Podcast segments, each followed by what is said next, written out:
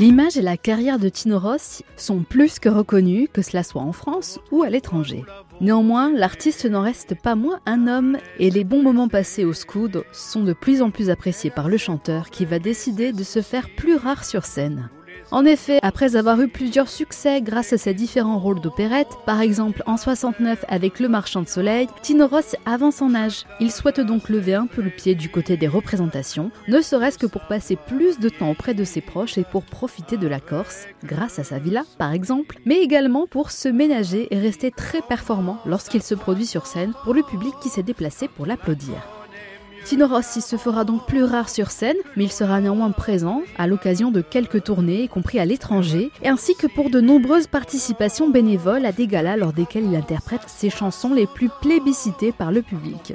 Ce n'est pas pour autant que son audience se réduit. Ainsi, par exemple, le 3 juin 76 aux Tuileries à Paris, devant 6000 personnes et plus de 15 000 qui suivent le spectacle sur écran géant, il chante au profit de la campagne écologique de la ville de Paris baptisée Paris 2000 espaces verts. Tino Rossi se raréfie donc sur scène, mais il restera très présent grâce notamment à un nouveau média qui se développe de plus en plus à l'époque, ce qui va renforcer sa popularité. L'artiste est toujours dans nos mémoires aujourd'hui. Nous continuons à lui rendre hommage tout l'été grâce à votre série à l'occasion des 40 ans de sa disparition.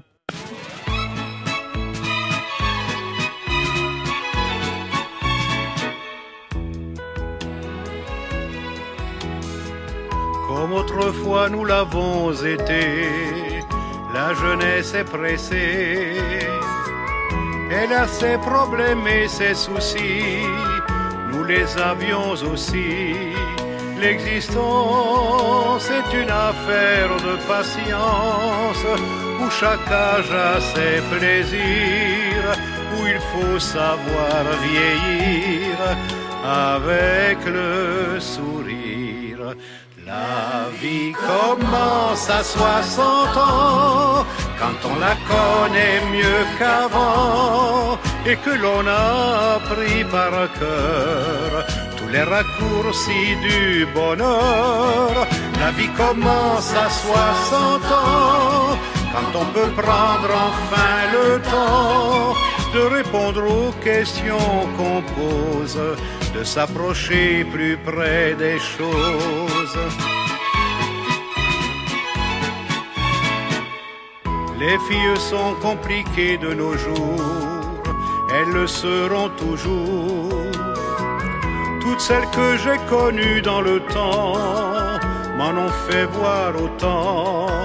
Puis un jour, un jour vient le grand amour, on fait le chemin à deux, et la tendresse peu à peu nous rend plus heureux, car la vie commence à 60 ans, quand on la connaît mieux qu'avant, et que l'on a appris par cœur tous les raccourcis du bonheur.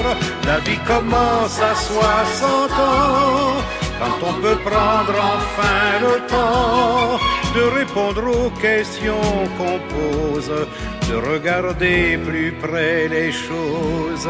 La vie commence à 60 ans, quand on se réveille en chantant avec une voix toute neuve et un moral à toute épreuve. Quand on a encore tout à faire, planter ses roses, être grand-père, chaque instant est un commencement. La vie commence à 60 ans, la vie commence à 60 ans.